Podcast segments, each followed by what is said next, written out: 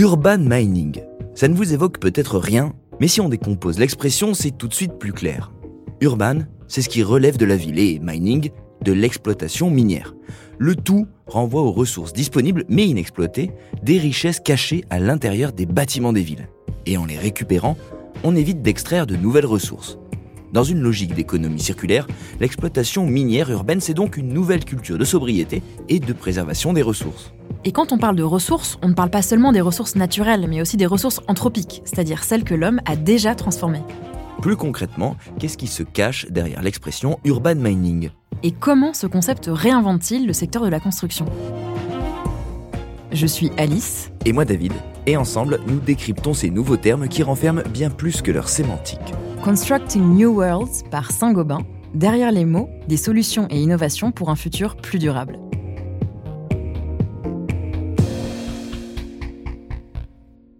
Maintenant qu'on connaît sa signification, d'où vient le terme urban mining? Eh bien, il a été inventé dans les années 80 par Hideo Nanjio, professeur au sein d'un institut de recherche universitaire japonais. Mais à ce moment-là, ce terme désignait le processus de récupération de métaux rares avec des traitements particuliers.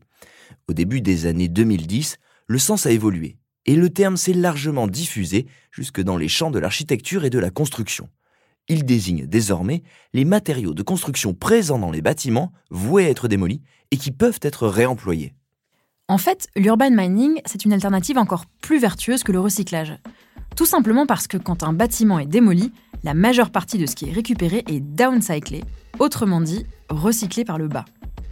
Ça signifie que le matériau perd de sa valeur et finit par être la plupart du temps broyé, puis parfois utilisé en dehors du secteur de la construction, comme par exemple le granulat qui est utilisé dans les travaux d'entretien ou de rénovation de routes. Alors oui, c'est déjà de la valorisation et c'est mieux que la mise en enfouissement. Mais ce n'est qu'une première marche. Là, il n'y a qu'un seul cycle de valorisation du déchet. La marche d'après, c'est le recyclage en boucle, soit total, soit partiel. C'est-à-dire que soit on récupère toutes les matières d'un système pour les valoriser en boucle fermée et donc en cycle infini, soit on génère des matières qui resteront sous forme de déchets non valorisés. Prenons l'exemple des fenêtres. On peut séparer les éléments constitutifs de ces fenêtres. D'un côté, le PVC qui les encadre, de l'autre, le vitrage.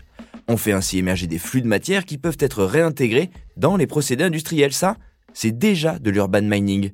Et le stade encore supérieur, c'est quand on réemploie les fenêtres telles quelles. Voilà, c'est une sorte d'urban mining premium qui permet d'allonger la durée d'usage des produits, limite la mise sur le marché de nouveaux matériaux et utilise beaucoup moins d'énergie que le recyclage.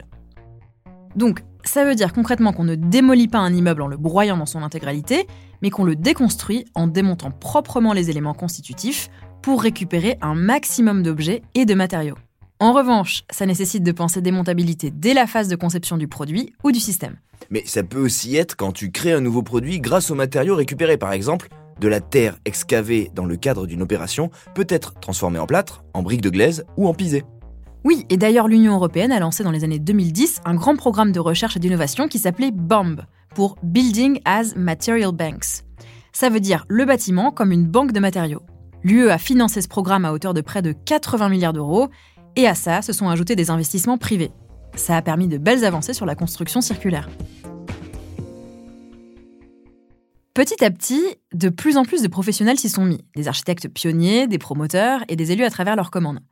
Maintenant, la réflexion est en train de se généraliser. Oui, du côté des collectivités, il y a par exemple la municipalité de Rotterdam aux Pays-Bas qui a fixé un objectif de réduction de moitié de l'utilisation de matières premières primaires. C'est ça, et le bureau d'études néerlandais métabolique a identifié les bâtiments de cette ville à démolir et qui représentent 817 000 tonnes de matériaux disponibles d'ici à 2030. D'après ce cabinet spécialisé, 1% de ces déchets pourraient être réutilisés comme produits et ça épargnerait 8% de l'impact environnemental et environ 43 millions d'euros en valeur. Maintenant, pour généraliser ces pratiques, l'enjeu est d'arriver à organiser des filières. Et ça soulève plusieurs questions. Avec les banques de matériaux, il faut avoir des lieux de stockage dans l'attente du réemploi, pas trop loin des chantiers à venir. Et c'est pas simple à trouver, même si les collectivités essayent aujourd'hui de mettre à disposition des terrains dédiés à ça. Il faut aussi définir la performance résiduelle du matériau réemployé, et ça pose alors la question de l'assurance, contrairement à un matériau neuf. Ça pose encore le sujet du statut du déchet à faire évoluer à travers le monde, pour autoriser à le transformer en matière réutilisable. À ce niveau-là, il y a encore pas mal de vides juridiques. Finalement, l'urban mining permet de voir la ville comme un terrain de jeu miné de matériaux qui ont encore énormément de valeur.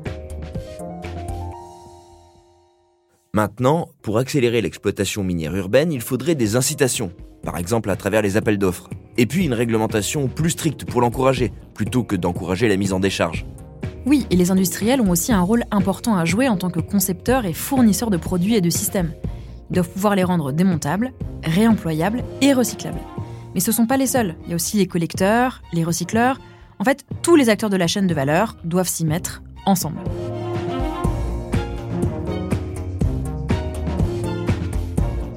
Constructing New Worlds par Saint-Gobain. Derrière les mots, des solutions et innovations pour un futur plus durable.